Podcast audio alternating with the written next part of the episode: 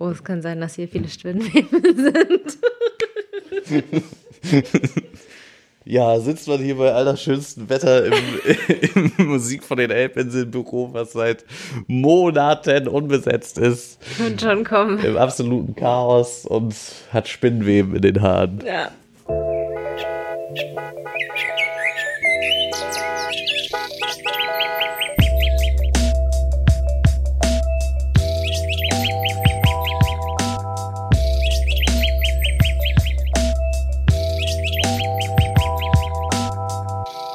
Listen to Your Neighborhood, der Podcast von Musik von den Elbinseln. Ja, äh, dann fangen wir einfach mal an. Ne? Ja. Äh, so, Folge 5, Georgswerder und es ist 48-Stunden-Wochenende und wir sitzen hier im, ja, tatsächlich im Musik von den Elbinseln Büro im Bürgerhaus und erfreuen uns unseres Lebens. Nicht Ja. wahr? Absolut. Es ist auch ein bisschen skurril, hier zu sein, weil äh, auf der rechten Seite von mir sieht man noch die Pinnwände, wo wir die 150 Bands äh, den Orten zugeordnet hatten und danach wegen Corona fluchtartig dieses Haus verlassen haben anscheinend. So sieht es nämlich aus. ja, die Spinnen haben sich schon den Raum genommen. Jetzt kommen wir wieder zum Wochenende. Ja, aber wir haben es ja irgendwie trotzdem hingekriegt und haben auch im Corona-safen Rahmen ein ganz schönes Programm zusammengestellt fürs Wochenende. Unter anderem mit äh, dieser Spezialfolge über Georgswerda, wo es auch den, den, den Schwerpunkt dieses Jahr von 48 Stunden gegeben hätte. Ja, jetzt an dem Wochenende wird eigentlich alles ausgestrahlt, was passiert ist und passiert. So, genau. Wir haben dieses Jahr eigentlich dann äh, darauf geachtet, oder als wir uns die Frage gestellt hatten, was machen wir jetzt alternativ, war uns irgendwie wichtig, dass die Bands, Musiker, Musikerinnen und die Orte unterstützt werden, gerade jetzt in der Zeit und wir nicht irgendwie komplett von der Bildfläche verschwinden, besonders als Musiknetzwerk so und deswegen haben wir eben selber Videoproduktionen gemacht für Bands, die oft noch kein Material haben und sind einfach super coole Konzerte entstanden, die man sich anschauen kann, Interviews mit Bands und Orten, wo man auch noch mal ein Gesicht äh, dazu sehen darf im Vergleich zu den Podcasts. Dann äh, gibt es einige, die von zu Hause einen Livestream machen am Wochenende in Jans Musikladen. Der wird vorgestellt zum einen in einem Interview und zum anderen gibt da auch Livestreams draus. Und alles mit 48 Stunden Bands und 48 Stunden Orten. Ja, die Minibar Moralia, die auch schon im ähm, Podcast aufgetaucht ist, macht auch wieder einen Stream am Wochenende, am Samstagabend. Und die Deichdiele, die sowieso schon die ganze Zeit am Durchstreamen sind, streamt nochmal weiter, auch übers Wochenende hinweg. Ähm, ja, und man kann, äh, wir haben Playlists erstellt, es gibt verschiedene Möglichkeiten zu spenden. Es wird in der Kaffeeliebe Ja, genau. äh, am Samstag und Sonntag jeweils von 11 bis 15 Uhr Ungefähr, ja. ungefähr ja ein Merch-Kiosk geben, der schon in der ersten Folge vom Podcast auch so ein bisschen angeteasert wurde, wo ihr vorbeischauen könnt und euch Platten, T-Shirts, Jutebeutel, CDs und äh, was es sonst noch so alles gibt, bestimmt auch Buttons oder so, äh, von euren LieblingskünstlerInnen kaufen. Vielleicht äh, haben wir euch einige davon auch schon hier vorgestellt. Ich glaube, äh, die Melting Palms wollten auf jeden Fall genau. T-Shirts und ein paar Platten vorbeibringen. Also, falls ihr Bock habt, die Leute zu unterstützen, kommt in die Café Liebe vorbei und besucht den 48 Stunden Pop-up Merch Kiosk. Oder schaut euch die Videos an, so wie das so im Internet so ist, lebt das Ganze von Klicks. Also kommt vorbei und äh, schaut euch das tatsächlich auch an. Und für die Moneten, was tatsächlich auch wichtig ist, könnt ihr ähm, spenden auch für jede einzelne Band, die euch gut gefällt. Das tut bitte unbedingt. Ihr könnt äh, das Ganze sehen bei Musik von den App-Inseln.de oder auch mvde.de. Dort finden sich alle Veranstaltungen. Da seht ihr auch den Timetable, wann was stattfindet und die ganzen, die meisten Sachen sind danach auch noch verfügbar, sodass ihr auch noch allen euren Freunden Bescheid sagen könnt. Die können das auch noch anschauen und spenden und klicken. Vor allem klicken. Auf alles klicken, was es gibt. genau, bitte. Okay, ja, damit ist der Werbeblock sozusagen zu Ende. Und wir äh, tauchen mal ein bisschen in Georgswerda ein. Das Quartier, was auf den Elbinseln, glaube ich, fast die niedrigste Einwohnerzahl hat, mit Ach, so 2000 Menschen, glaube ich, die da wohnen, meinte, mhm. meinte Johannes im Spaziergang. Wir waren uns nicht ganz sicher, ob Moorwerda vielleicht noch weniger hat. Ja, ich dachte auch direkt ja. an Moorwerda, einfach weil da so viele Häuser so weit auseinander stehen und mhm. so viel äh, bepflanzte Fläche auch ist, ne? Ja. Hm. Auf jeden Fall, ja, ein eher, ein eher von der Einwohnerzahl her eher kleiner Stadtteil. Ähm, vielleicht auch nicht der, Be also nicht nur vielleicht, sondern schon auch nicht der bekannteste Teil der Elbinseln. genau, und da sind wir eingetaucht, äh, haben uns da ein bisschen umgeschaut und Johannes und Agathe haben uns als Quartiersexpertinnen durch Georgswerda geführt, vom Energieberg über die Kleingärten bis an die Dove, äh, an die Wilhelmsburger Dove-Elbe haben wir uns äh, treiben lassen, umgeschaut und versucht, das alles für euch auditorisch festzuhalten. Ja, die IWA wirbt ja auch äh, mit dem Slogan Das Dorf in der Stadt für Georgswerda. Und das trifft es aber auch eigentlich ganz gut. Ja. Also auf verschiedenen Ebenen. Wobei das irgendwie auch gefühlt so der Werbeslogan immer für alles hier auf den Elbinseln ist. So, ne? Also ich glaube, äh, also es ist jetzt Podcast Folge 5 schon. Und ähm, egal mit wem ich gesprochen habe, so es kam irgendwie immer zu, ja, aber Wilhelmsburg ist auch einfach irgendwie so ein bisschen einfach äh, ein Dorf ein in Dorf. der Stadt. Ja, aber ich glaube, da wahrscheinlich immer positiv gemeint. Immer, ja. Ja, aber also hier, also hier meine ich es aber auch mit den negativen Sachen. Aha. Also hier ja. hat es ja auch genau das gegeben, was es auf vielen Dörfern drumherum gegeben hat. Also das Wegsterben von, von kleinen Läden, von, kleinen Läden, von Apotheken, ja. der Wegzug von Ärzten. Also hier sind auch wirklich die Probleme da, wie sie ja, auf stimmt. einigen Dörfern halt da sind. Spaziergang durchs Viertel. Ja, äh, wir stehen hier bei Moin und deswegen sage ich auch direkt Moin. Ähm, ja, cool, dass ihr Zeit habt, aber stellt euch doch erstmal vor, das finde ich ganz äh, sympathisch. Ja, moin. Ähm, ich bin Joe, ich wohne im Reiherstiegviertel, interessiere mich aber sehr stark für Georgswerda, bin selber Stadtplaner und dementsprechend auch an allen Stadtteilen und Ortsteilen von Wilhelmsburg interessiert und freue mich im Rahmen von 48 Stunden Wilhelmsburg was beitragen zu können, weil wir es dieses Jahr leider ein bisschen anders machen müssen, aber spannende Formate finden, glaube ich, die, die trotzdem nach außen tragen können, was in diesem Fall Georgswerda mitgeben kann. Ja, mein Name ist Agathe und ich bin tatsächlich beruflich auch in Georgswerda tätig, denn ich bin äh, Mitarbeiterin bei dem Quartiersentwicklungsprojekt Q8 der Evangelischen Stiftung Alzerdorf und äh, kümmere mich darum, um das Thema soziale Quartiersentwicklung in Georgswerda und möchte gerne einen Beitrag dazu leisten, dass mh, hm, einige Menschen hier gut versorgt oder viele, möglichst alle Menschen hier gut versorgt leben können. Und ja, ein Teil von gut leben können ist auf jeden Fall auch Kultur, ist auch Musik, ist auch äh, Freizeit. Und da sehe ich das Format 48 Stunden Wilhelmsburg einfach als eine gute Möglichkeit, um äh, ja, Lebendigkeit, Kultur, Musik nach Georgswerda zu holen. Warst du, Joe, warst ja auch äh, Quartiersexperte im Programmkomitee für Georgswerda.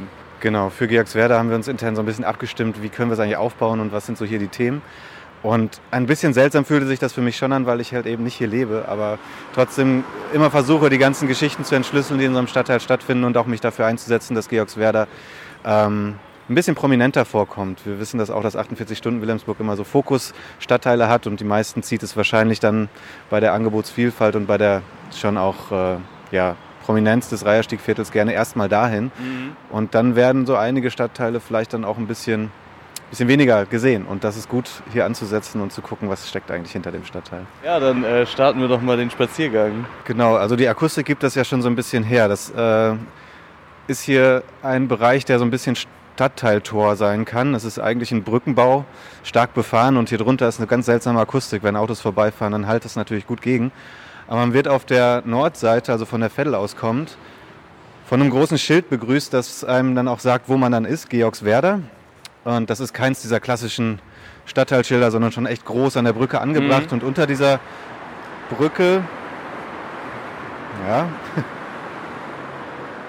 unter dieser Brücke sind auch ein Teil der Wände gestaltet mit Schlagworten, die mit Georgswerder zu tun haben. Zum Beispiel hier haben wir ähm, Flut 62, Helmut Schmidt, äh, Deponie, Tanzlokal, Feddelhosen, Bürgerbeteiligung, Dove Elbe Wanderweg und vieles weiteres stehen.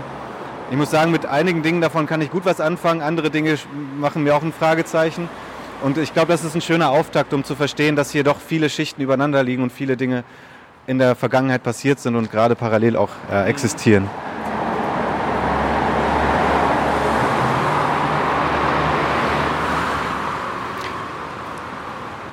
Und in der direkten Nachbarschaft Richtung Norden hin ist dann ja auch einiges an Gewerbe und Logistik. Also das wirkt dann vielleicht auch, wenn man hier hinfährt, erstmal wie so ein bisschen Hinterhof von Hamburg vielleicht. Mhm. Muss man sich so ein bisschen orientieren zwischen all den Abfahrtsschleifen, den Bahngleisen und kommt dann aber auf etwas, das ich derbe interessant fand als Einstieg nach Georgswerda, dass diese Straße hier Niedergeorgswerder Deich heißt, entsprechend auch mal wirklich ein Deich war, jetzt als normale ja, Erschließungsstraße ganz durch das Gebiet führend genutzt werden kann. Und das zeigt natürlich auch so ein bisschen die Geschichte. Georgswerda war halt auch einfach mal ein Dorf, das umdeicht war und dann wie alle anderen Inseln in Wilhelmsburg so im Laufe der Zeit zusammengedeicht wurden, um dann überhaupt Wilhelmsburg zu werden. Ja, und man sieht auch hier, das ist halt wirklich so eine Bandsiedlung mit ganz unterschiedlichen Gebäuden aus unterschiedlichen Altersstufen. Ich sehe jetzt bei diesem Gebäude gar nicht mal eine Jahreszahl, aber das dürfte so Gründerzeit natürlich sein, was man an den Fassaden ablesen kann.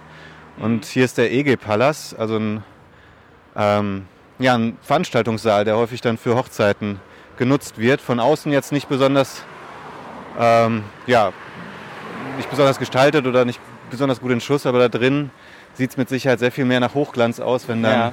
eine türkische Hochzeit oder ähnliches stattfinden kann. Ah, Okay. Genau, hier links wäre es ja jetzt auch gerade zum Energieberg abgegangen, Genau. was glaube ich so, also für mich als, als Außenstehender und Laie ist das glaube ich so der prominenteste äh, Ort in Georgswerda.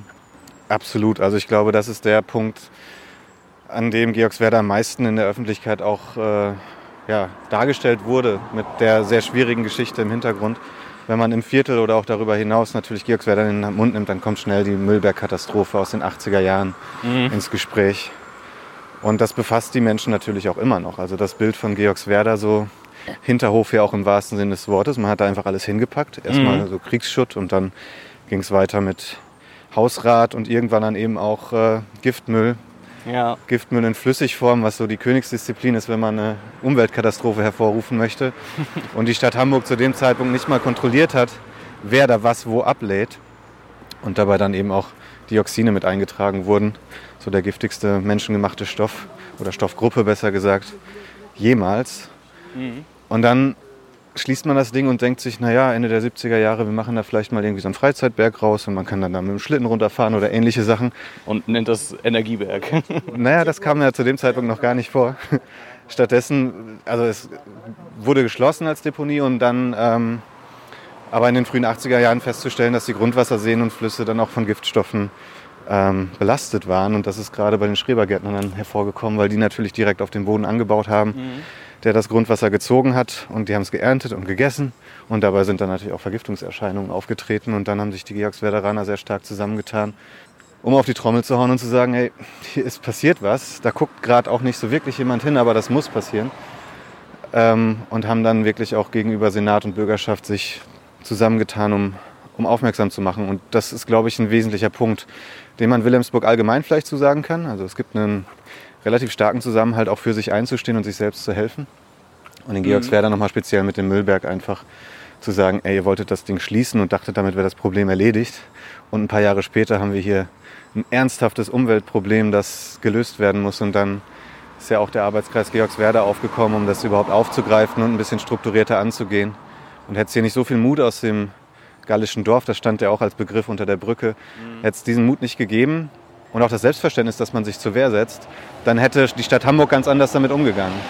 Krasses Ding einfach. Ne? Also sowas gab es dann ja im Nachgang Gott sei Dank in Deutschland nicht mehr. Aber in anderen Ländern wird ja weiterhin so abgeladen und wir bringen unseren Wohlstandsmüll in andere Länder hinein. Dieser Ort hier hat mit Sicherheit nicht nur mit Georgswerda zu tun und Hamburg, sondern eigentlich auch global eine Bedeutung. Wie geht man eigentlich mit Müll um? Dann gehen wir mal weiter. Dann, dann gehen wir mal weiter. Ja, Georgswerda ist eigentlich so ein typisches Straßendorf. Also das meiste orientiert sich einfach alles am Niedergeorgswerder Deich. Ja. Und wenn man rechts und links abbiegt, sind noch mal kleine versteckte Räume.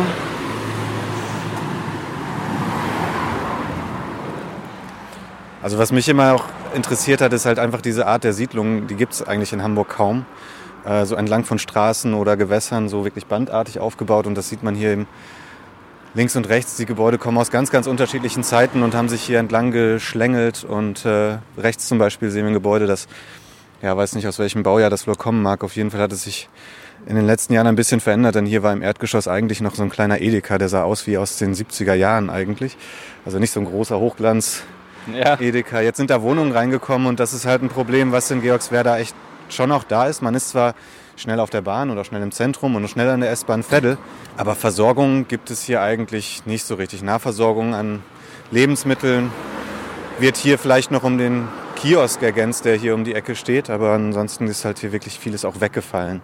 Genau gegenüber von dem Kiosk, über den ich gerade gesprochen habe, ist gleich auf der linken Seite auch noch ein äh, Teilbereich zu sehen, in dem jetzt Wohnungen auch sind. Die sind auch schon eine ganze Weile da, aber man sieht an den Fassaden ziemlich gut, das sind halt fast bodentiefe Fenster, die eigentlich mal Auslagen waren. Also man Ja. kann sich das dann klischeehaft so vorstellen, hier war halt der Bäcker, der Friseur und der Fleischer. Und jetzt hat man hier diese verfließten und Glasflächen vor sich und denkt sich, ach, das muss doch dann sowas wie der Dorfkern gewesen sein, an dem man tatsächlich all diese Versorgung Ja. und Besorgung machen konnte. Ja. In diesem Gewerberiegel ist noch ein spannendes Eckgebäude. Wenn ich das sehe, muss ich immer spontan an so eine Hollywood-Kantine irgendwie denken. Ja. Das kann man sich gut vorstellen. ähm, das ist leider nicht mietbar, nicht nutzbar, aber es hat was ganz Spannendes. Und zwar gibt es hier noch eine Kegelbahn im Keller. Also das ist auf jeden Fall, hat Georgswerda an vielen Ecken, ob direkt sichtbar oder nicht sichtbar, überall so kleine versteckte Schätze, die man gut entdecken kann.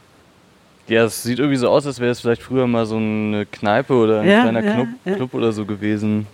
Also auf jeden Fall eine sehr interessante Architektur eigentlich, die Ja. man hier sieht. Also man sieht ja auch noch so ganz leicht im Hintergrund, hinter den, also an den blauen Kacheln ist noch abzulesen Bavaria St. Pauli. Ja. Also das, wahrscheinlich Bier habe ich nie probieren können, gibt es vielleicht auch gar nicht mehr. Aber ist dann so ein Fingerzeig auf die Geschichte. Kon konnten sie sich wahrscheinlich nicht so gegen Astra durchsetzen oder so. Hat aber wahrscheinlich besser geschmeckt. ja. Ja, das Thema ähm, Versorgung, auch mit alltäglichen Gütern. Wir sehen ja gerade den Kiosk auf der rechten Seite, der heute auch geschlossen hat, wo man sich eben nicht versorgen kann, ist das zentrale Thema von Georgswerda. Also gerade für viele ältere Menschen, die hier leben, ist es schwierig, sich außerhalb von Georgswerda mit Lebensmitteln und sonstigen zu versorgen. Es gab eins, ich glaube sogar drei Bäckereien in Georgswerda. Es gab noch zuletzt eine Apotheke hier und auch Ärzte und das ist einfach alles in den letzten Jahren wirklich geschlossen. Das hat seine Gründe, warum es geschlossen, also warum die äh, Läden, Unternehmen und Dienstleistungen geschlossen haben. Aber es wäre schon spannend, darüber nachzudenken, ob in Zukunft nicht was wieder in die Richtung bewegt werden könnte. Und sei es auch, ja, vielleicht einfach neue mobile Lösungen, die eine Versorgung sowohl halt mit Gütern des täglichen Bedarfs, aber auch in der medizinischen Versorgung gewährleisten können für die Bewohner von, Bewohnerinnen von Georgswerda.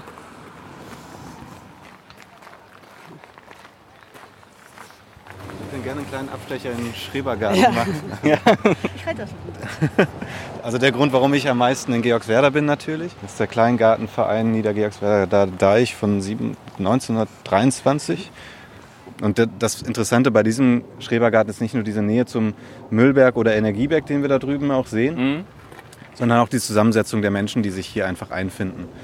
Ähm, wir haben hier natürlich die alteingesessenen Georgswerderaner, die sagen, okay, ähm, wir hatten hier immer unsere Parzelle, wir haben hier immer gelebt und der Schrebergarten hier hat nochmal eine besondere Historie, weil durch die Sturmflut 62 und nach dem Krieg vor allen Dingen dann erstmal auch viele Gebäude zerstört wurden. Also nach dem Krieg gab es dann hier Behelfsheime. Das heißt, man durfte hier ständig wohnen, was eigentlich vorher nicht der Fall war. Mhm. Dadurch, dass so viel Wohnungsbau oder so viel Wohnungsraum dann auch zerstört war, konnte man hier also leben. Und dann kam die Sturmflutkatastrophe 62 nachher. Und hier haben Menschen in einstöckigen Gebäuden gelebt und sind überrascht worden des Nachts von der Flut und konnten natürlich nicht aufs Dach fliehen oder in das Obergeschoss, was im Reiherstiegviertel oder anderen Bereichen möglich war. Und das war im Februar 62, wo es eiskalt war. Und die Menschen sind hier dann einfach auch in den Fluten erfroren oder ertrunken. Die meisten Todesfälle in der Sturmflutzeit gab es hier in Georgswerda. Ähm, das ist, glaube ich, auch nochmal etwas, das sich stark ins Gedächtnis der, des Ortes eingebrannt hat. So, und das ähm, haben die Leute, die halt Georgswerderaner sind, natürlich noch im Kopf. Und dann gibt es ganz viele, die auch nach der Sturmflut hier hingezogen sind, nach Wilhelmsburg insgesamt, vor allem viele Migranten. Und das zeigt sich auch hier im Schrebergarten. Also als wir hier angekommen sind, um die Ecke gibt es so einen Schrebergarten, den ähm, hat eine ältere türkische Frau inne. Und ähm, ich muss immer mit Respekt auf ihre Parzelle gucken, weil die da massiv anbaut. Also die hat einfach eine extreme Produktivität auf ihrer Fläche, die wir niemals erreichen werden. Und dann kommen halt auch so Situationen vor, wie man geht kurz entlang und sagt Hallo und sie braucht kurz Hilfe, weil sie irgendwie noch was anbauen möchte, irgendwas mit Holz oder so. Und dann kann man da mal ein bisschen unter die Arme greifen. Und dann kommt sie drei Tage später und gibt einem türkischen Fenchel in die Hand und erklärt einem auch, wie man den bitte anzubauen hat.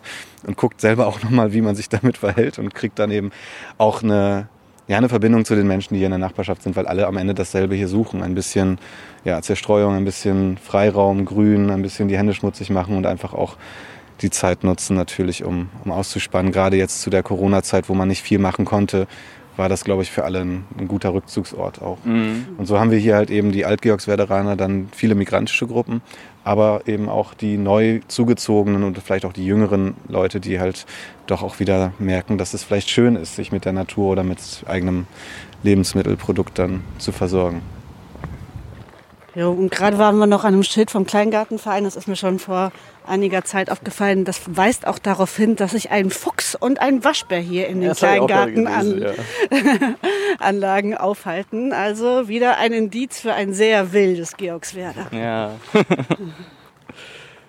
ja, ich finde es äh, ich fand's ganz spannend, dass wir, also wir sind ja gerade nur einmal kurz so diese Straße hier runtergegangen und kamen irgendwie von dieser sehr äh, hochfrequentiert befahrenen Straße auf einmal in so ein, in so ein, in so ein dörfliches Anbaugebiet für alles, alles an. Ja, man hört, es wird gerade gebastelt und gemacht. Krass, ja, Hier sieht noch alles sehr frei aus. Ja. Und was ich glaube auch allgemein ganz wichtig ist, ähm, moin. Also Stadtteile sind ja schon sehr komplexe Gefüge und man muss da ein bisschen aufpassen, auch vielleicht im Rahmen so eines Podcasts nicht zu sozialromantisch über einen Stadtteil zu reden. ja. Es gibt doch auch immer wieder Punkte, an denen die Menschen, die hier zusammenleben, anecken und äh, sich eben arrangieren müssen. Auch im Schrebergarten merkt man das, dass es einfach unterschiedliche Auffassungen gibt. Und dieses urdeutsche Ding, Schrebergarten, wird hier dann doch an vielen Stellen auch mal in Frage gestellt, ja. weil man sich vielleicht nicht so an die Regeln hält und dann gibt es halt gewisse Aushandlungsprozesse, sagen wir mal so. Ja, es gibt, also ich habe auch jetzt tatsächlich so durch Corona erst so richtig kennengelernt und mitgekriegt, wie unglaublich viele äh, Kleingärtenvereine es in Wilhelmsburg, also oder allgemein auf der ganzen, auf den ganzen Elbinseln gibt. Das ist schon speziell, das findet man sonst, glaube ich, in anderen Stadtteilen in der Dimension nicht. Dass es wirklich so viele verschiedene unterschiedliche gibt. Also ich meine, ja, allein hier in Georgswerda gibt es ja den hier und dann noch. Ähm, Fünf insgesamt. Mit dem neuen müssten das sechs sein, Krass. oder? Ich, ich weiß wirklich nicht, wie viele es zahlenmäßig Also auf jeden Fall sind es mehr Parzellen als Wohnungen, die es in Georgswerda gibt. Ja, das, das, das ist auf jeden Fall heftig, ja. Ja, und das Ganze eben mit Blick auf den Müllberg mit den zwei Windkraftanlagen, die sich heute auch ganz gut drehen. Mhm. Das ist der beste Windstandort für Windkraftanlagen in Hamburg, Ah ja. weil eben auch 40 Meter hoch. Und äh, nachts, das ist jetzt ein Ausstellungszentrum, das auch sehr kritisch mit der Geschichte umgeht. Und da ist so ein, so ein Horizontweg, heißt das, aufgebaut worden. Also da kann man dann auch auf den Müllberg drauf, um ähm, ja, über diese Frage, wie wird da Strom erzeugt mittlerweile, aber auch was ist da früher passiert, ähm, sich zu informieren. Und dieser Horizontweg ist so 1000 Meter lang knapp, geht einmal drumherum, kann man ganz Hamburg sehen, fast Berlin habe ich das Gefühl. Und äh, der ist nachts beleuchtet, das ist dann echt ein ganz nicer Eindruck auch zu sehen. Ja, und hier ist man dann so komisch rückseitig auch, ne? Also man sieht dann so die, die Fassaden der Gebäude, die an der Straße liegen, dann von der Rückseite. Und äh, wir sind gerade auch an der Vettelhose vorbeigegangen, beziehungsweise Paulsen, die ähm, ja, Zunftkleidung, Handwerkerkleidung und auch äh, Bikerkleidung herstellen, also aus Leder und Kord und so weiter und so fort. Und das Ding ist halt schon echt auch, also mindestens mal europaweit bekannt, weil ganz viele, die sich auf die Walz begeben, also drei Jahre unterwegs sind, dann äh, dort ihre Zunfthosen und Westen und Hüte und so weiter, die Zimmermänner vor allen Dingen. Und Zimmerfrauen muss man auch sagen. Also es gibt auch so einige Frauen, die auch auf die Walz gehen, Ja.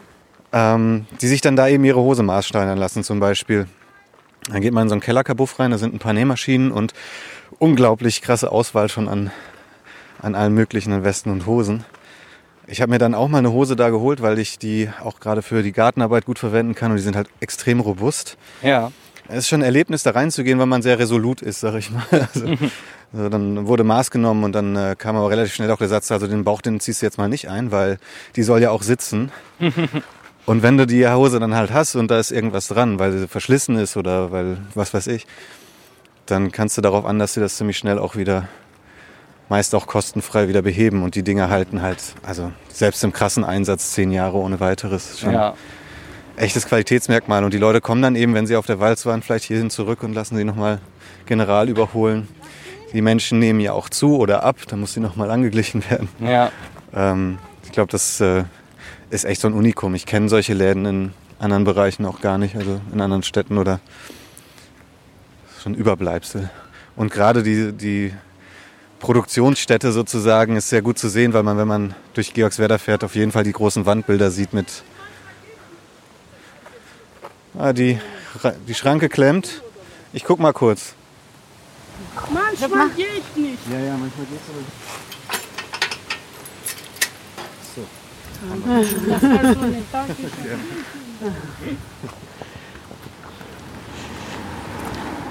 Ja, und jetzt kommen wir natürlich zu einer ganz spannenden Ecke.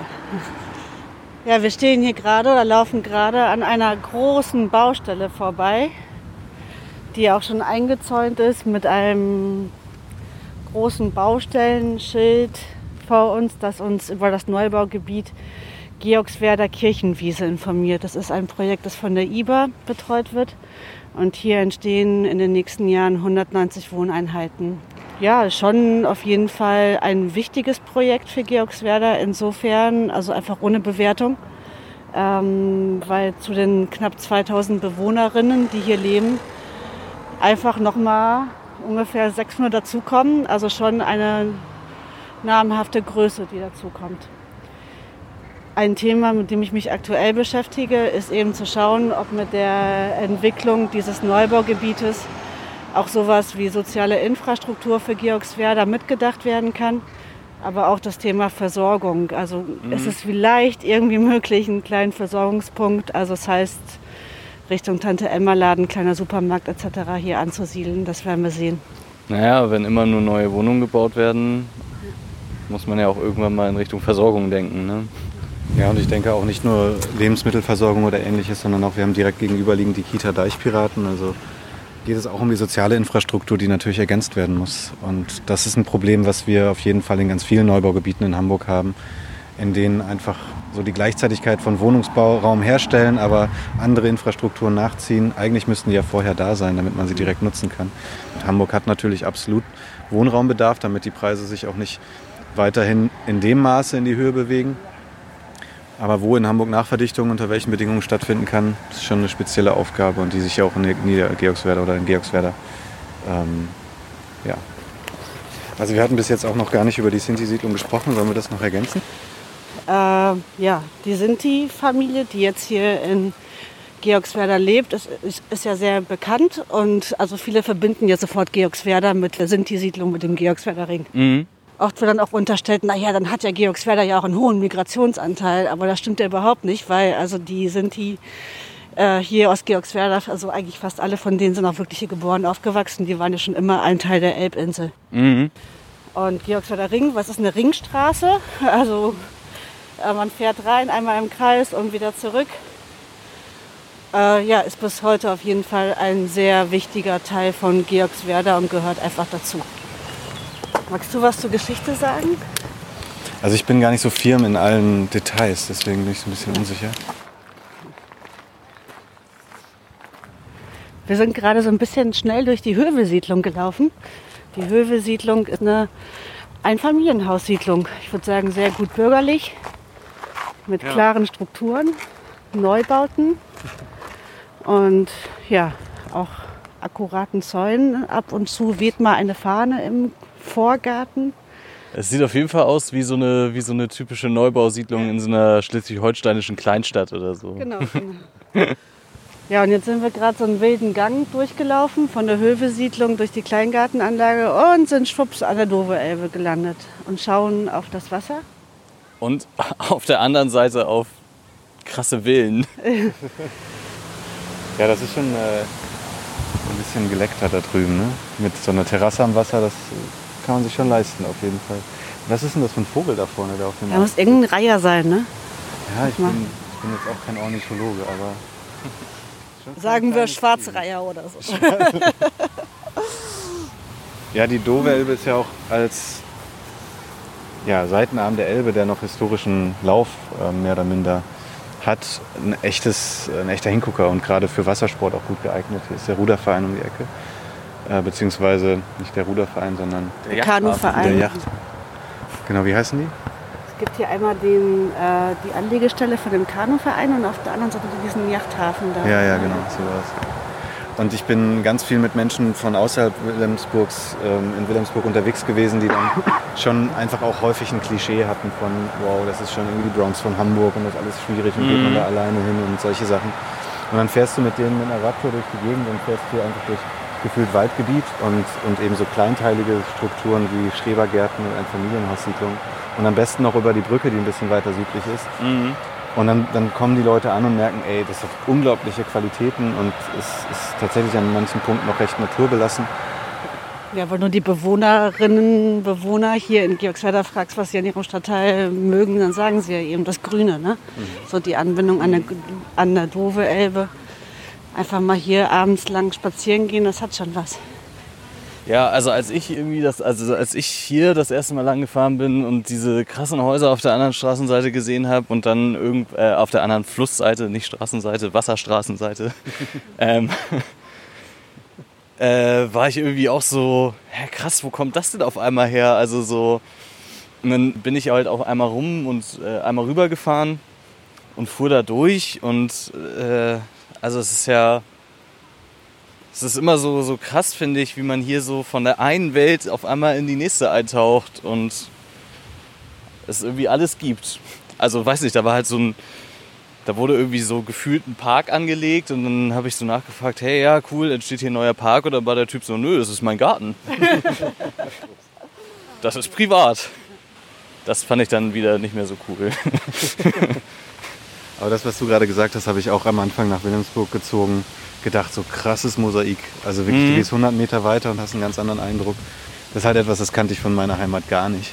Ja, Und da haben wir mal ganz viel so kleine Rundgänge gemacht. Ich, mein damaliger Mitbewohner und ich haben einfach immer so eine, eine Münze geschmissen. Geht das links oder rechts mit einer Dose Bier in der Hand und dann hast du dich halt echt treiben lassen. Wir sind ja meist nicht mal bis Georgswerda gekommen. Das ist ja erst im Nachgang dann richtig dazu gekommen. Aber ja. dieses Mosaik überhaupt mal zu verstehen, das braucht vielleicht auch ein Leben dann am Ende. Ähm, ja, das ist doch ein ganz schönes Schlusswort eigentlich fast schon. Ja, das war unser Spaziergang durchs Viertel mit Johannes und Agathe. Diesmal durch Georgswerda.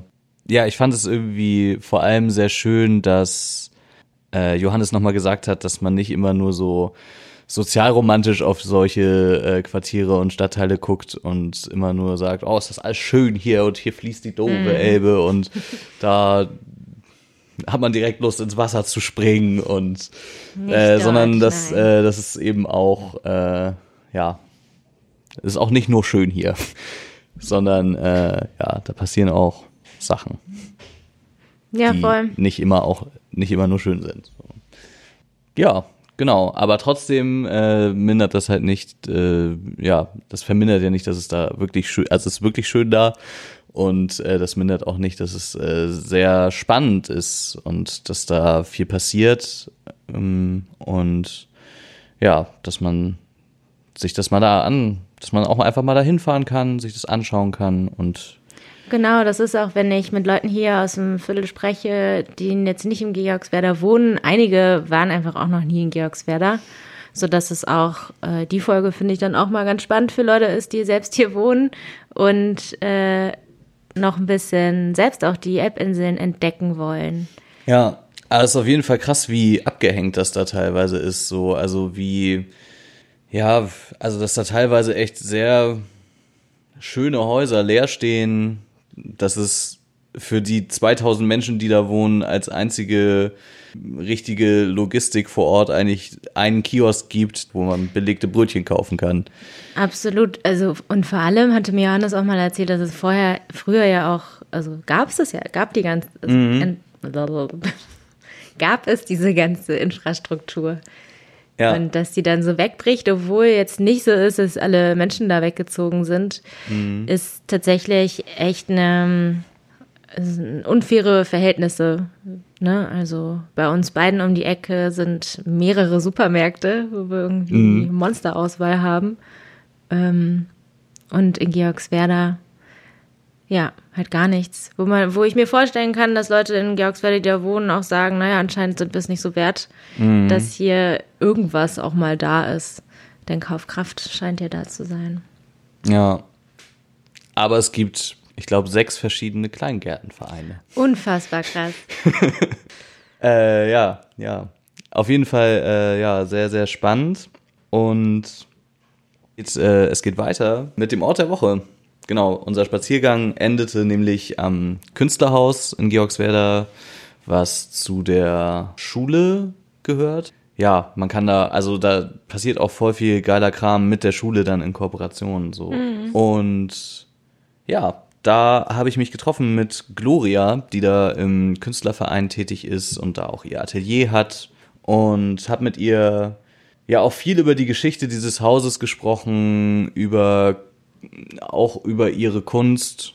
Und ja, die hatte auf jeden Fall voll viel zu erzählen. Und äh, da passiert viel Spannendes in diesem Haus. Und ähm, Ja, und also ihr könnt das ja jetzt nicht sehen, es ist wirklich ein schönes Gebäude, ein super altes, schönes Gebäude, wo auch so, die, so ein total erhabener Eingang ist, äh, wo ganz groß Künstlerhaus draufsteht. Und hinten dran ist halt diese 70er Jahre Schule. ähm, genau, eine, eine schräge Mischung irgendwie, aber auch so wie Georgswerda auch generell ist. Ist von allem irgendwie eine schräge Mischung. Aber auch, genau, wie gesagt, sehr spannend und teilweise sehr schön.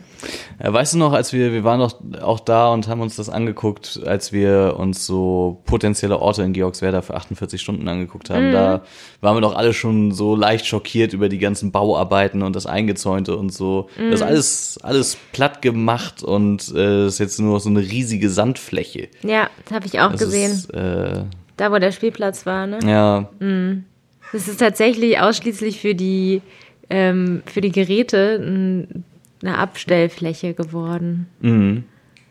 Und es war wirklich ein ganz cooler Spielplatz, fand ich. ja.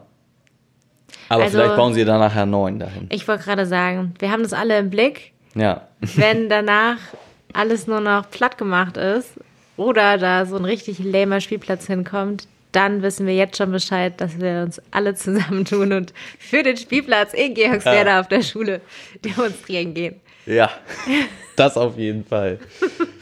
ähm, ja, aber bevor ich jetzt hier das ganze Interview mit Gloria auch schon vorwegnehmen, äh, da äh, hören wir doch lieber mal, was sie dazu überhaupt zu sagen hat. Ja. Nicht nur zum Spielplatz, sondern auch äh, zum, zum Rest. zum Künstlerhaus, genau.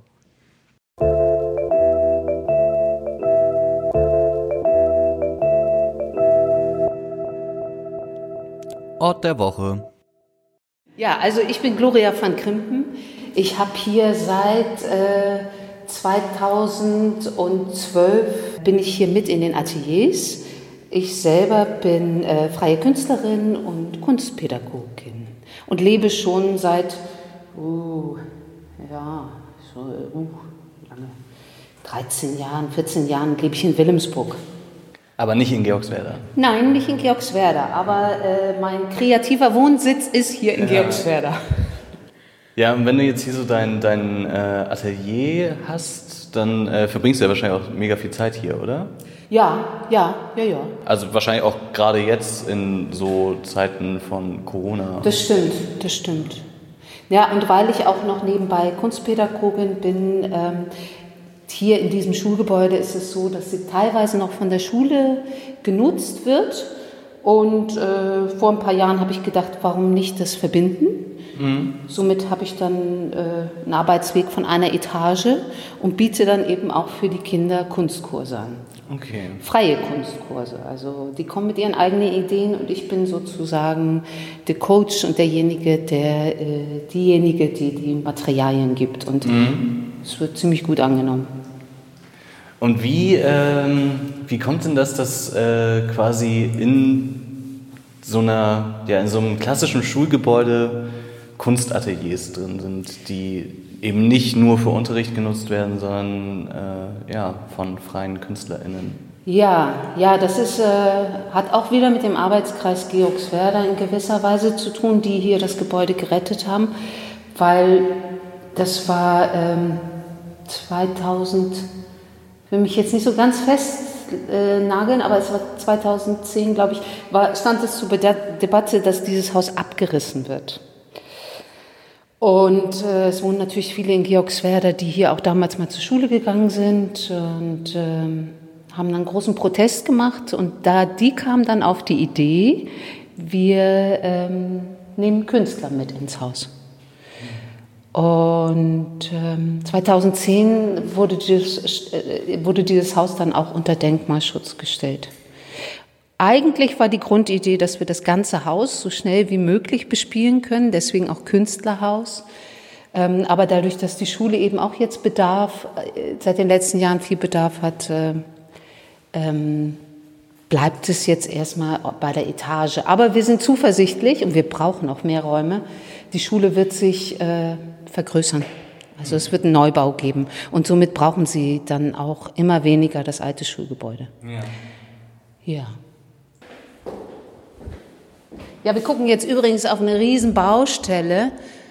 Ja, krass. Als ich das letzte Mal hier war, als wir uns hier nur die Schule angeguckt haben, um ähm, ja, zu gucken, was man hier bei 48 Stunden machen kann, da sah das alles, also da war, da sah es halt so aus, okay, ja, da, da wird irgendwie was ein bisschen gebaut, aber es sah jetzt nicht so aus, als wenn da, die haben alles abgerissen. Ja. Ja. Zum Glück haben sie noch einige Bäume stehen lassen. Da kommen dann viele Wohnungen. Ja, ich denke, das ist auch gut für Georgswerda. Ja, werden wir sehen.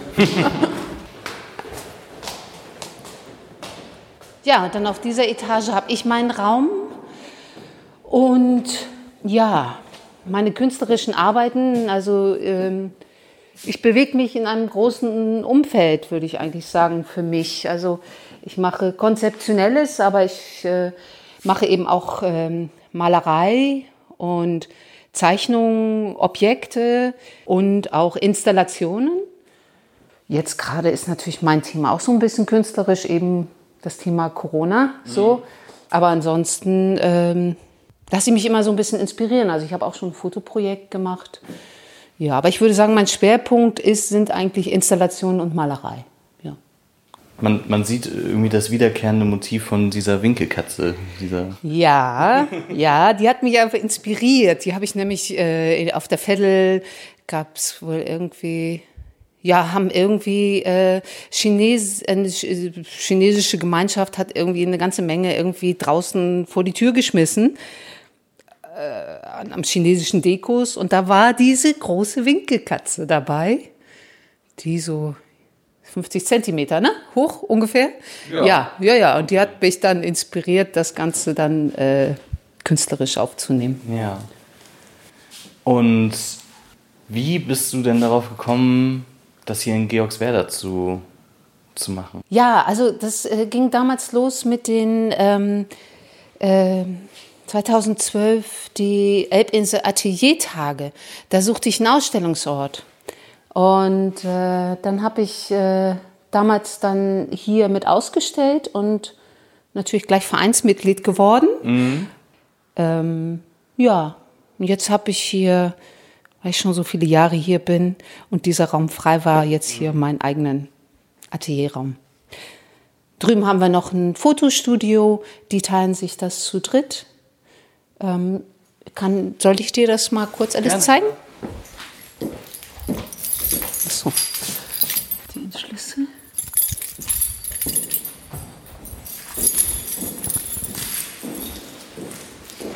So, jetzt kommen wir hier zum Studio, wo hauptsächlich äh, Malerei gemacht wird, aber auch die anderen Künstler. Also einer zum Beispiel, der macht auch Performance und der macht Musik. Ja, die teilen sich hier zu dritt den Raum. Ja, und was natürlich super toll ist hier, also davon abgesehen, dass dieses Haus natürlich also richtig Atmosphäre hat, Ja. ne? die alten die alten schönen Kacheln draußen und die hohen Decken ist für uns natürlich auch perfekt und Licht durchflutet. Ne? Und Ja. du guckst raus und du guckst ins Grüne ne? und viel Himmel und das hat, äh, hat einfach auch eine tolle Arbeitsatmosphäre. Ist das was, was äh, für dich, auch wenn du Kunst machst, richtig wichtig ist, dass, äh, dass du so eine, ja, dass das rundum die Atmosphäre stimmt? Ja, ja, ich muss mich ja wohlfühlen. Ich mache auch manchmal was zu Hause natürlich, ne?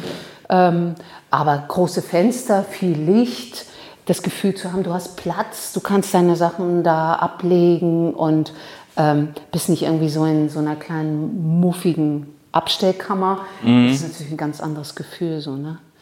Und das ist natürlich ein Riesenglück, weil selbst äh, auf der Elbinsel ist es, äh, es sind Atelierräume so gut wie gar nicht da. Ja, ich kenne eigentlich auch nur das Atelierhaus 23 noch. Alles andere, vielleicht wären Räume da, aber die sind dann wieder nicht bezahlbar, oder? Ja. Das ist schwierig, ja, aber generell in Hamburg, ne? Ja, von daher ist das natürlich eine richtige, ja, richtige Glückssache, so hier Mhm. so, so in so einem Atelier arbeiten zu können.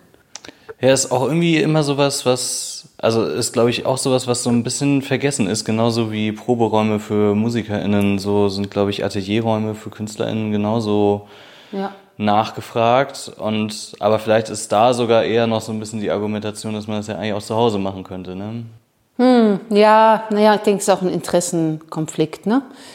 Aber das wäre jetzt zu politisch. Das wäre jetzt zu politisch, okay. Wir sind ja jetzt hier auf der Künstleretage. Ja. Und die anderen Etagen sind tatsächlich alle schulisch genutzt oder ähm, Ähm, wenn Ausstellungen sind, dann nutzen wir das auch. Also wir nutzen komplett das Treppenhaus, was immer auch sehr schön ist. Äh, äh, also hat eine tolle Wirkung und viel Platz. Und äh, das kann ich dir gleich auch nochmal oben zeigen. Wir haben oben noch, äh, äh, da ist oben eine Holzwerkstatt und nebenan ein Kunstraum. Und diese Räume können wir auch mitnutzen, wenn wir ausstellen. ist immer schön, wenn es so viel zu entdecken gibt, finde ich. So. Hallo Petra.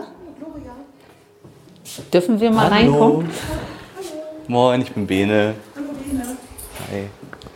Äh, ja, genau, Gloria zeigt mir gerade so ein bisschen, was, Genau. äh, was es hier alles gibt und äh, was hier alles passiert. Ja. Das, äh, sehr, Ich habe schon, hab schon erzählt, dass du die Fotografin bist. Willst du auch ein bisschen was erzählen, vielleicht? Ja, also ich mache ein bisschen Fotografie, ein bisschen Fotostudio und im Moment mache ich gerade ein bisschen Produktfotografie. Hier finden aber auch Fotokurse statt und ja, es ist ein wunderbarer Ort, um kreativ zu arbeiten. Boah, ist das eine riesige Aloe Vera, ey.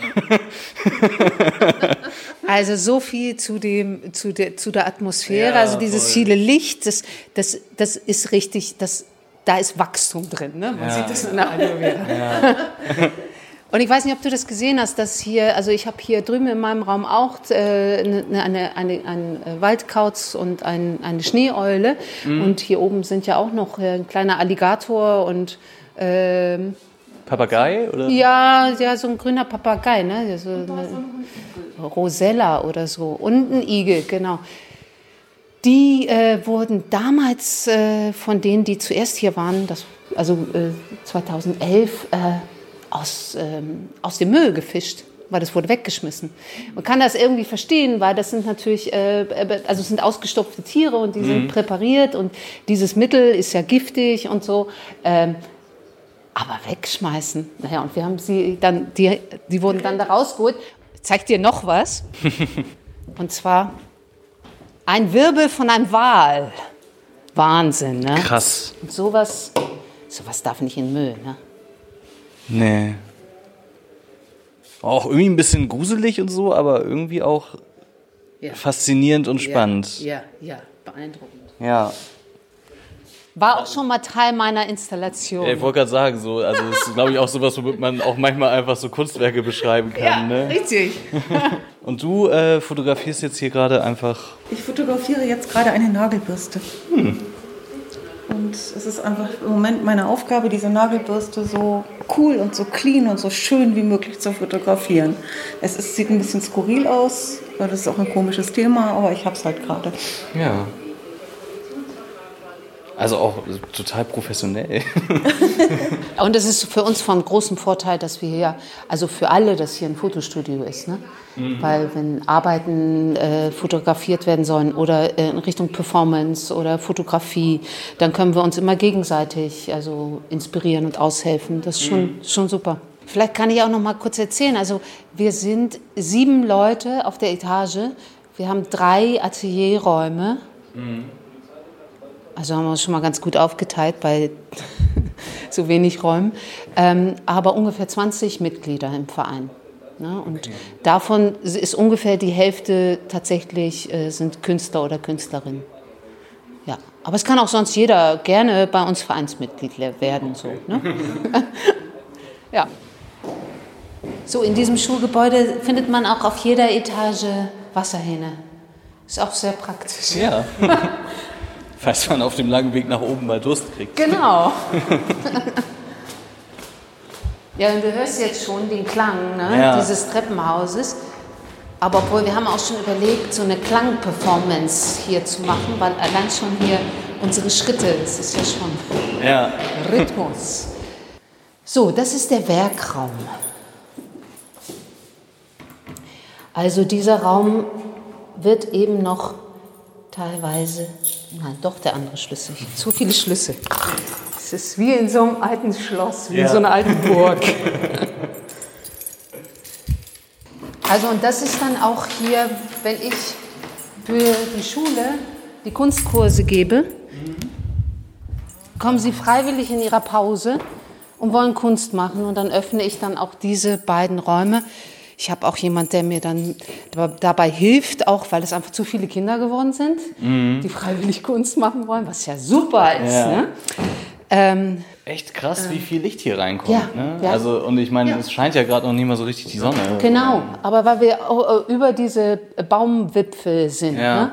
Und äh, so viel Himmel. Ne? Ja. Boah, wenn hier ein Gewitter ist, boah, das ist, das ist ein Erlebnis. Es ist immer noch, es hat ja auch was. Ne? Es ist ein bisschen verschlafenes Örtchen hier. Das ist natürlich zum kreativen Arbeiten wunderbar. Ne? ähm, aber auf der anderen Seite eben, ähm, äh, wir haben sozusagen kein Laufpublikum. Ne? Ja. Und viele denken irgendwie, Georgswerda, ist das überhaupt noch in Hamburg? Ja. Ne? Das ist dann immer ein bisschen schade, weil wenn sie dann erfahren, zwei Stationen mit dem Bus oder zwölf Minuten Fußweg, Ja, oder, also ich weiß, es ist ja wirklich ein Katzensprung Ja. von den Elbbrücken eigentlich. Also Richtig. es ist ja und kannst eine schöne Fahrradtour machen auch noch. total, ja. Hat schon, hat schon Charme, weil es nicht so durchstrukturiert ist. Ja, finde ich auch. Also ich finde es auch total, ähm, total spannend, wie man hier auch von, ja, so von einem ins nächste geworfen wird, wenn man hier durchfährt. Also das hatten wir halt eben auch beim Spaziergang. Ja, ja. Ja, äh, total spannend, spannend hier, finde ich. Ja. Also und äh, ja, auch total spannender Ort, dass so mitten, mitten hier in Georgswerda in so einem Schulgebäude so, so viel kreative Kunst äh, entsteht. Ja, ja. Ähm, und das ist auch, glaube ich, eine ganz gute Symbiose, die hier auch gerade ist, ähm, weil die Schule, die Schule Elbinselschule, heißt ja die Schule, die jetzt hier direkt nebenan ist. Also wir, wir sind ja auch sozusagen auf dem Gelände der Elbinselschule ja eigentlich, aber eben in diesem, in diesem alten Schulgebäude. Ähm, und die Schule, die hat jetzt auch sich zum Fokus gemacht, dass sie den Schwerpunkt auf Kunst setzen wollen. Und das ist natürlich auch echt eine Bereicherung, ne? so eine gegenseitige Bereicherung für uns Künstler und äh, für die Schule und natürlich auch für die Kinder und Eltern. Und für dich als Kunstpädagogin wahrscheinlich Ja, auch mal richtig, besonders. Ja. richtig, richtig, weil das ist natürlich mit, mit der freien Kunst und seinen eigenen Arbeiten. Äh, äh, das eine ist, dass, dass die Freude daran, das äh, herzustellen und die Inspiration und dieser Antrieb. Und das andere ist natürlich, ich muss auch mein Geld verdienen, damit ich überhaupt die Muße und die, das Material mir leisten kann und äh, die Kreativität mir nehmen kann. Und von daher ist das für mich selber auch eine super Kombination. So, ja. Ja. Ja. Ich glaube, äh, ich äh, mehr, mehr, Ja, mehr kann ich gerade gar nicht ja. fragen. Ja, ja, ich komme sonst auch so ins Quasseln. Und Äh, ja, vielen, vielen Dank, dass Ja, du äh, dir die Zeit genommen hast Ja. und mir ja, hier das Künstlerhaus gezeigt hast. ja, ja, schön, dass du da warst. Ja, danke. Das war der Ort der Woche mit dem Künstlerhaus und Gloria. Und ja, wir nähern uns dem Ende und damit nähern wir uns auch der Musik der Woche. Und da kannst du, glaube ich, ein bisschen mehr zu sagen. Ja, genau. Ich habe mich mit Gakko Weiß getroffen, ein äh, unfassbar guter Saxophonspieler und Jazzmusiker. Genau, und wir haben uns ein bisschen über das Saxophon, seine Musik, seine Projekte, die er macht und die Verbindung, mh, den Wert der Musik sozusagen, den und das Geschenk der Musik, was man wertschätzen kann. Das klingt sehr philosophisch. Ja, ich merke merk das gerade selber schon. äh, ja, wird es vielleicht auch ein bisschen. Ja, manchmal gibt's so, gibt's so Gespräche, die so eine nachhaltige Wirkung auf einen haben. So, Ja, ne? voll. Also das hatte ich bei der ja auf jeden Fall auch, dass das so noch nachgewirkt hat. Ja, genau. Deswegen bin ich selber gespannt, mir das gleich dann nochmal anzuhören. Ja. Genau, und Gakko ist ein Musiker, der schon lange, lange Musik macht, ähm, vor allem mit dem Saxophon, sein Handwerk einfach sehr gut versteht und das aber vor allem aus ja, der Liebe zur Musik tut. Und diesmal ist auch wirklich so richtig krass Georgswerder Spezial, weil Gakko kommt auch aus Georgswerder. Ne? Ja, also genau. Es ist wirklich diesmal 100 Prozent. alles, alles läuft zusammen. alles Gakko läuft war sogar auch in der. Grundschule dort. Ja, cool. Okay, ja, ich bin sehr gespannt. Ich freue mich drauf. Dann hören wir doch mal rein jetzt in das Interview mit Gakko Weiß. Wie wer bist denn du? Ja, mein Name ist Kako Weiß. Ich komme aus Georgswerda, bin mit Musik aufgewachsen. Seit Kindesbeinen gibt es Musik bei uns, wie woanders, wo Chips. ist bei uns als Kind Musik. Und äh, ja, nun sitze ich hier. Was machst du denn so für Musik? Was ist so deine Musikrichtung? Mein Schwerpunkt liegt im Jazz. Ich habe Jazz studiert. Und, äh, aber mittlerweile durch die Jahre kommt man dann rum, da macht man mal Folklore, traditionelle Musik, äh, die in Richtung Django Reinhardt geht und oder ähm, weiß der Geier. Also, also Schwerpunkt ist schon Jazz und darüber hinaus dann das alles andere, was noch kommt. Oder was man damit in Verbindung bringen kann. Ja, genau. Also wenn du traditionelle Musik sagst, dann ist es dann auch die, äh, also zum Beispiel traditionelle Musik, die, die Seitenarme des Jazzes, was in Richtung traditionelle Musik geht, ne? Ja, richtig. Also auch zum Beispiel in Czardas, zum Beispiel in ungarischen Czardas. ich habe äh, Schwierigkeiten, den Mantel des, des Jazz auszuziehen beim Spielen. Also man hört, glaube ich, immer, dass ich daher komme. Klar. Und äh, auch wenn ich dann ein Czardas spiele, sind da wohl auch kleine Sachen, wo man hören kann, woher ich komme. Ja, das ist ja deine persönliche Note, die du dann auch reinbringst. Genau. Ne? Und du spielst Saxophon, ne? Ja, Saxophon.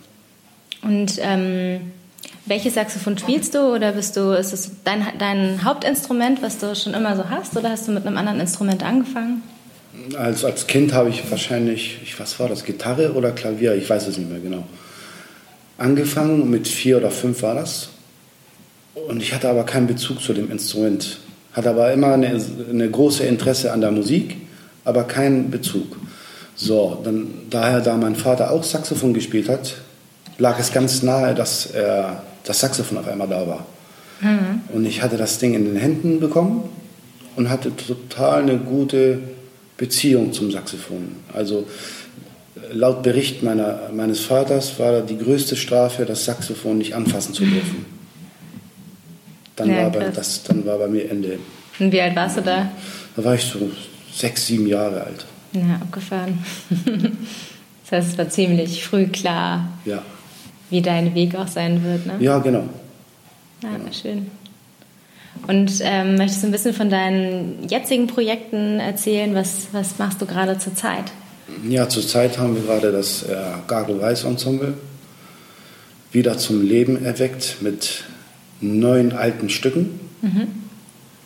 Also das sind alte Weisen, die kaum noch gespielt wurden. Und die habe ich mit äh, hochkarätigen Musikern wieder neu, haben wir uns die neu angehört, neue Ideen dazu gebracht.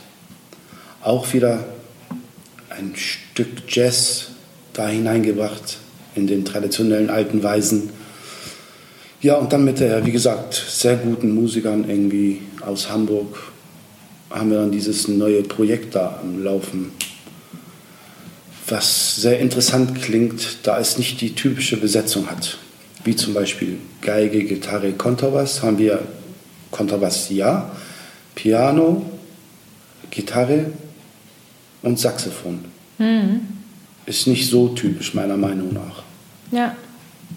Auch zusammen mit dem Klavier, finde ich. Genau. Ja. Und das klingt dann eben auch einzigartig Ja. in meinen Ohren. Und was meinst du mit alten Weisen? Ja, das sind, also wie gesagt, das sind Lieder, die man fast gar nicht mehr auf Festivals hört. Ich sag mal, die neuen jungen Musiker, die spielen die fast gar nicht. Die haben natürlich ihre eigene Schiene jetzt, was verlangt oder was verlangt wird eben. Ne? So, und Das bedient die hervorragend. Auch um Aufträge zu kriegen, meinst du? ne? Natürlich, ja, genau. Und es macht, auch, es macht auch Spaß, die Sachen zu spielen, keine Frage. Aber ich habe mir dann so aus den 70ern ganz viel angehört, aus den 60ern. Und da waren diese ganzen alten, schönen, herzlichen Lieder in meinen Ohren. Und dann dachte ich und meine Kollegin und Freundin Christiane Richers, lass uns doch da diese alte Band mit diesen neuen Stücken wieder zum Leben erwecken. Ja, schön. Und was sind für dich so die, das, äh, der Charakter von diesen alten Weisen? Äh, vor allem Herz.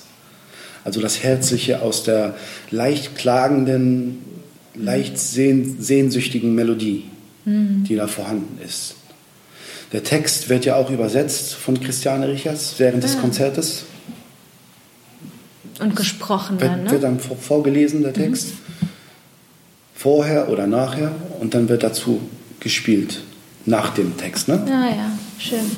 Da hat man auch gleich ein Bild von der Melodie. Das heißt, dass die alten Weisen, ähm, da gab es den Text und die Musik dazu. Richtig, genau. Das wurde er zu 90 Prozent gesungen.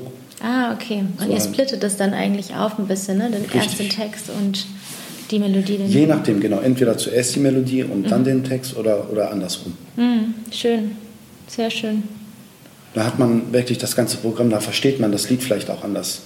Dann erweitert man so ein bisschen seinen Horizont, finde ich. Wenn man Voll. das wirklich für wahrnimmt und sich das sich uns dann anschaut und dann, dann hört man noch den Text und dann kann man die Melodie auch besser verstehen. Ja, genau. Das, der Kontext wird, finde ich, dadurch noch Größer. mal klarer. Ja, ja, es wird größer, ne? So, Ja. Ein bisschen mehr Weitsicht. Ja, genau. Und andersrum, wenn erst der Text ist und dann die Musik, ummantelt das Ganze auch nochmal mit den Emotionen, die dahinter stecken. Richtig, viel genau. Stärker, ne? Mhm. Das finde ich auch so ein bisschen besonders daran. Und das macht das auch für mich in meinen Augen ähm, ein bisschen kostbarer. Hm, schön, ja. Toll. Und äh, was sind sonst deine Projekte gerade? Äh, nach wie vor bin ich äh, mit dem Café Royal Salonorchester unterwegs. Das sind auch herzliche Stücke irgendwie, die auch zum Jazz ausufern, auch nach Ungarn wandern, nach Paris wandern die Stücke irgendwie. Also das ist schon so eine Europareise. Und wir kommen immer wieder in Georgswerda an. Ja, schön.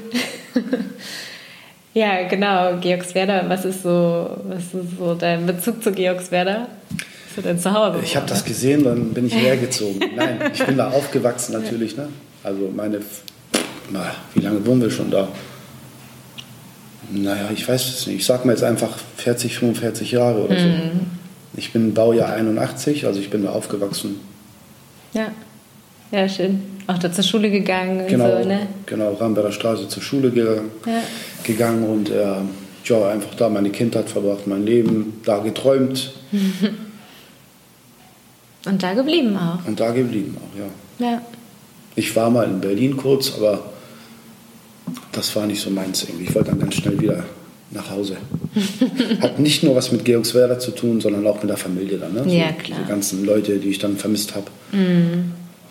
Die, äh, ja, was einem manchmal zu viel wird, ist, ich glaube, das kennt jeder in jeder Kultur irgendwie. Dann will man einfach mal weg von zu Hause und dann Merkt man erst. wie schön das da war. Ne? Ja. Ja, kann ich sehr gut verstehen. Schön. Mm, Was ist so dein Motor, dein Antrieb? Der, ja. Ich würde sagen, doch schon Liebe zur Musik, weil ich merke, ohne Liebe kann, man, kann ich persönlich keine Musik machen. Dafür bin ich nicht gesteuert genug. Also wenn ich was nicht mag oder was nicht lieb habe, möchte ich mich damit eigentlich gar nicht abgeben. Und schon mal gar nicht mit sowas Wertvollem wie Musik. Ja. Ich habe jetzt gerade durch ein anderes Projekt irgendwie ein neues Saxophon ausprobieren dürfen, das Baritonsaxophon. Und da habe ich wieder äh, die Musik wieder anders erleben dürfen. Dieses große Instrument, wie zärtlich das sein kann oder wie schön man das bedienen kann. Und da habe ich auch wieder gelernt, wie viel wenig ist. Gerade bei einem so bassigen Instrument auch, ich. Ja, richtig. Und auch so ähm, die Ohren gar nicht zu überstrapazieren, sondern einfach mal den Klang genießen, die von Gott gegebene Gabe ausatmen, also wirklich es passieren lassen. Die Musik, den Ton passieren lassen. Ja. Hm.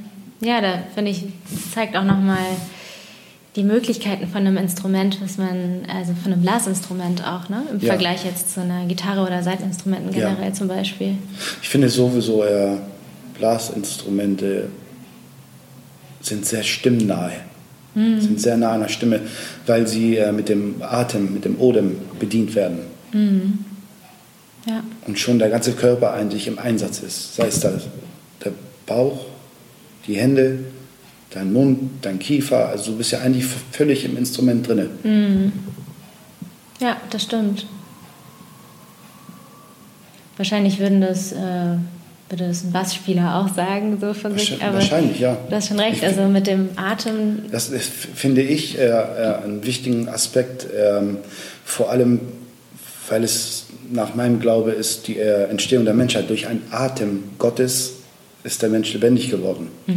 Also ist es für mich schon sehr wertvoll, irgendwie ja, dies mit dem Atem äh, einzubringen, ja, was auch wahr ist. Ne? So, ohne meinen Atem passiert am Saxophon nichts. ja, voll. Ja, ist eine, finde ich, sehr wertschätzende Art dem Körper und dem Instrument gegenüber. Ja. Ja, schön. Man soll es auch immer als Geschenk sehen, finde ich, Musik. Also wer sich davon zu weit entfernt, er entfernt sich zu weit vom Geschenk. Das Geschenk bleibt da, wo es ist und kostbar, wie es ist. Ja, Ich versuche mit dem Geschenk zu leben. Ich darf es überall auch mitnehmen, ne? aber ich darf es nicht aus den Augen verlieren und nicht aus dem Herzen verlieren. und was man mit Sicherheit auch direkt im Klang auch spüren würde oder merken Ja, würde. ne? würde ich- wenn würde man ich- würde ich offen dafür bejahen. ist. Ja. So, wenn man die Wahrnehmung hat dafür. Gebe ich dir mein Ja. Äh, ja, jetzt gerade ähm, ist ja nochmal absoluter Ausnahmezustand, besonders für ähm, Musiker und Musikerinnen, die davon leben, professionelle Musiker, die jetzt Ja. gerade in dieser Zeit mit Corona einfach nochmal unter Herausforderungen stehen, so, ne? Wie ist es jetzt gerade, also was, was, was hältst du davon, von der ganzen Situation? Also mir ist äh, komischerweise was passiert. Ich habe mich komplett vom Saxophon entfernt. Ah, durch die spannend, ganze okay. Corona-Zeit. Ich bin zwangsläufig umgezogen. Ich hatte einen Wasserschaden in meiner Wohnung und musste umziehen. Das auch noch. Das ist auch noch, genau passend. Parallel lief das. Ne? Und dann äh, stand aber in dem kleinen Häuschen, wo ich jetzt drinnen lebe, ein Ebers in der Ach, Ecke rum. Und das Ding habe ich mir dann echt jeden Abend geschnappt und die, die komischsten Sachen drauf ausprobiert. Die schönsten kleinen Klänge da äh, versucht herauszukriegen. Und das hat mir in dem Sinne mehr gebracht, als jetzt mein Saxophon zu bedienen. Und was, es hat sich schon mehr angefühlt, als wenn der Bass jetzt mehr so ein, so ein, so ein Stück äh, Liebe wäre, so, so ein bisschen so Leidenschaft. Und das Saxophon so ein Arbeitsgerät. So ein Gefühl hatte ich komischerweise die ganze Ja, Zeit. spannend. Vielleicht auch, weil es einen daran erinnert, das Saxophon dann, was gerade nicht möglich ist. Wahrscheinlich, ja. Also ich hatte wirklich zu jedem Instrument mehr Beziehung wie zum Saxophon, zum Klavier. Ich hatte in einem Proberaum ein Klavier stehen, da war ich dann stundenlang, habe da rumgespielt. Oder wie gesagt mit dem Bass oder was mir in die Finger kam. Ich würde nicht sagen, dass ich Bass spielen kann, um Gottes Willen. ja. Aber es hat, es hat mir gereicht. So. Ja. Genau, es geht ja bei Musikmachen auch nicht immer nur ums Ergebnis und auch um den Präsentationscharakter dabei. Genau, ne? genau. Es war für mich. Es hat mich weitergebracht, es hat mir eine neue Melodie gebracht, die ich entdecken durfte. Mal jetzt, mal, jetzt mal sehen, wenn das wieder anläuft, irgendwie, wie weit ich das noch ausfallen werde, diese Melodie. Ja. Ja, das ist doch echt spannend, dass daraus dann nochmal sich neue Sachen ergeben, auch kreativ, ne? Genau. Auch wenn es natürlich auf der rein ähm, existenziellen Ebene einfach echt eine ziemlich beschissene Situation Ja. ist gerade, ne? Ja, das ist schon sehr hart. Ja. Es ist, oder es war hart und es ist hart und boah, ich weiß nicht. Wenn ich mir so vorstelle, wenn das jetzt wieder losgehen wird, irgendwie wie, wie intensiv das wohl ist. Ich glaube, wir sind alle ein bisschen ausgehungert. Die Hörer und die Musiker. Also wir wollen uns alle begegnen wieder. Ja, voll. Ist halt, also man kann halt nur hoffen, dass es die Möglichkeit dazu geben wird auch, ne? Ja. Also dass Veranstalter und Veranstalterinnen überleben und aber auch ähm, dann tatsächlich die Konzerte auch buchen auch, ne? Das Ja, ist ja dann Mhm. ist noch so die andere Seite, ne, was Ja, du ich- vorhin sagtest, dass dann alle anfangen, die Preise zu drücken. Genau, auch. das wollte ich auch gerade nochmal sagen. Ein Kollege hat mich angerufen und dann bekommt jetzt die aberwitzigsten Angebote unter aller, also unter der Gürtellinie, wirklich wahr. Ja, Und da wollen wir jetzt auch als Kollegen, als Jazzkollegen auch irgendwie alle konsequent bleiben und das einfach nicht annehmen. ja. Wie wichtig das dann auch ist, an einem Strang zu ziehen, ne? Ja. Weil am Ende machst du es nicht, macht es der Nächste der. so ungefähr. Ja, genau. ne? Und das ist eben immer so ein bisschen die Schwierigkeit in der Musikbranche, dass es da äh, nicht so viel Zusammenhalt gibt irgendwie. ich das Ja, richtig, weil jeder ist sich selber am nächsten meistens. Ne? Aber ähm, wenn ich jetzt einen, ich sag mal unseren Bassisten Thomas Biller haben will, der hat seinen eigenen Klang, der hat seine Art zu spielen und ich will ihn haben, weil er so ist, wie er ist und weil er so spielt, wie er spielt, dann will ich auch nur ihn haben. Ja.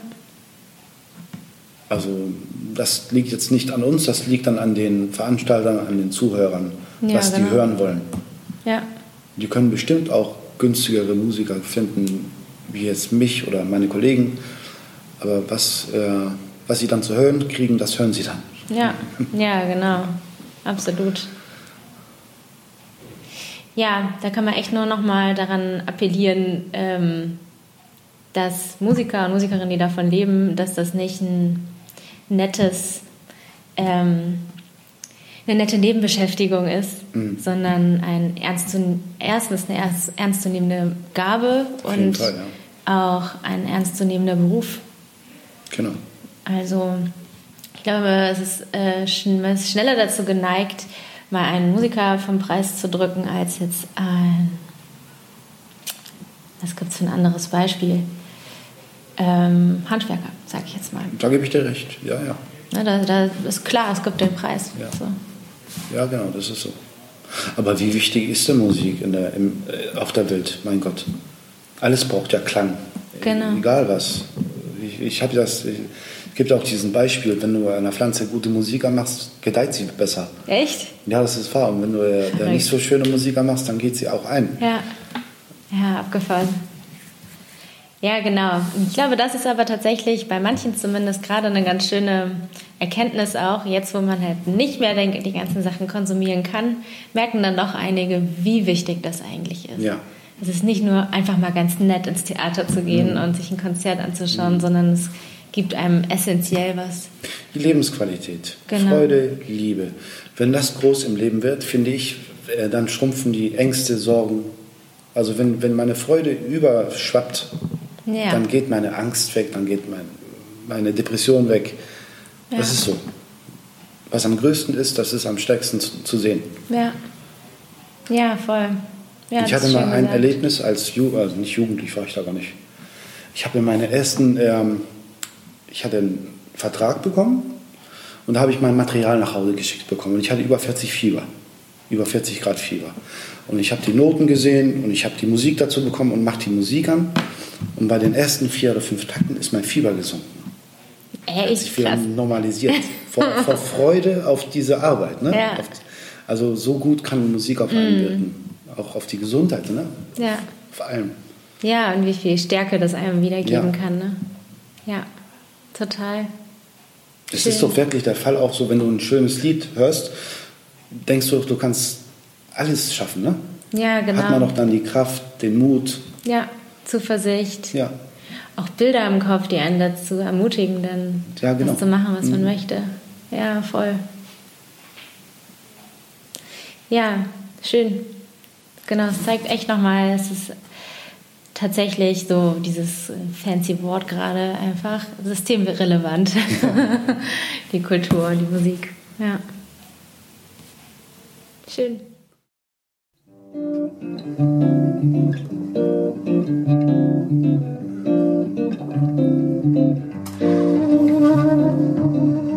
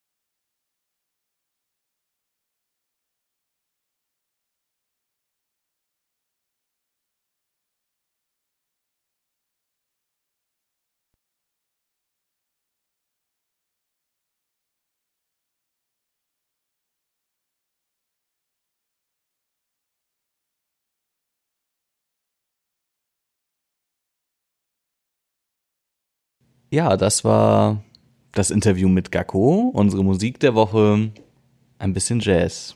Genau. Ja, ich mag Jazz richtig gerne. Ich höre richtig viel Jazz. Ja, ich auch mittlerweile. Ja, ich glaube, man muss auch erstmal so ein Alter für kommen. Ich glaube. Anscheinend, ne? Ja, also ich glaube so mit, ich hätte es mit zwölf jetzt noch nicht so geil gefunden. Ja, Gaku halt schon zum Beispiel. Ne? ja.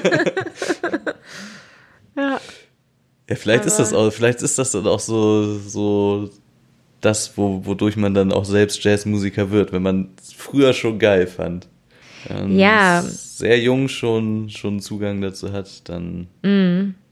Genau, einerseits das, aber auch je nachdem, was für ein Instrument man spielt und wie sehr man sich dem verbunden fühlt und wo man sich am besten ausdrücken kann, in welcher Musik mit. Genau. Aber klar, genau, Gakko hat auf jeden Fall schon sehr, sehr früh der Jazz begleitet. Ähm, ja, damit sind wir am, wir sind am Ende der, der fünften Folge angekommen. Aber nicht am Ende vom 48-Stunden-Wochenende. Nein, auf gar keinen Fall. Nein. Äh, ja, genau. Äh, ja, jetzt ist quasi der 48-Stunden-Samstag gerade. Und äh, ja, heute Abend gibt es noch den Livestream aus der Minibar. Und aus der Deichdiele und, von Und- Jans Musikladen. Stimmt. und von mehreren Wohnzimmern aus. Also ihr habt wirklich äh, unfassbar viel Möglichkeit, in Konzerte reinzuschauen und natürlich auch zu spenden, by the way.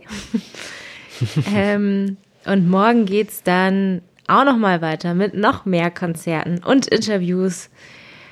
Alles auf Musik von den App-Inseln.de und noch ein paar kleine, aber feine Überraschungen. Wenn ihr am richtigen Ort seid. Wenn ihr am richtigen Ort seid, lasst euch überraschen. Aber haltet Abstand. Yep.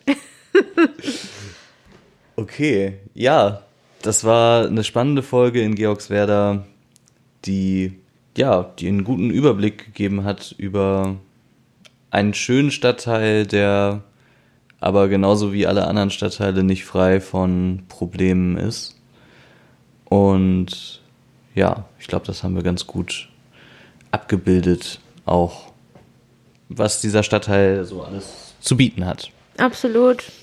Und auch, was so im Vergleich zu den anderen Ecken hier auch so eine Besonderheit ist. Um so eine kleine Lupe drauf gehalten. Ja, und nächste Woche kommt die letzte Folge von der von der ersten Podcast-Staffel. Und da führt es uns ins Bahnhofsviertel Und Corallusviertel. und Corradusviertel, richtig. Ja, ich freue mich ganz doll auf nächste Woche und hoffe, ihr habt noch ein schönes 48-Stunden-Wochenende alle da draußen. Und ja, wir hören uns nächste Woche. Bis dann. Bis dann.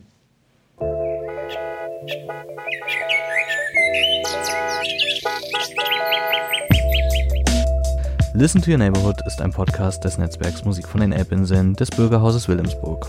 Wir waren heute in Georgswerda unterwegs und haben mit unseren QuartiersexpertInnen Johannes Robert und Agathe Bogatsch und mit Gloria van Krimpen vom Künstlerhaus Georgswerda gesprochen.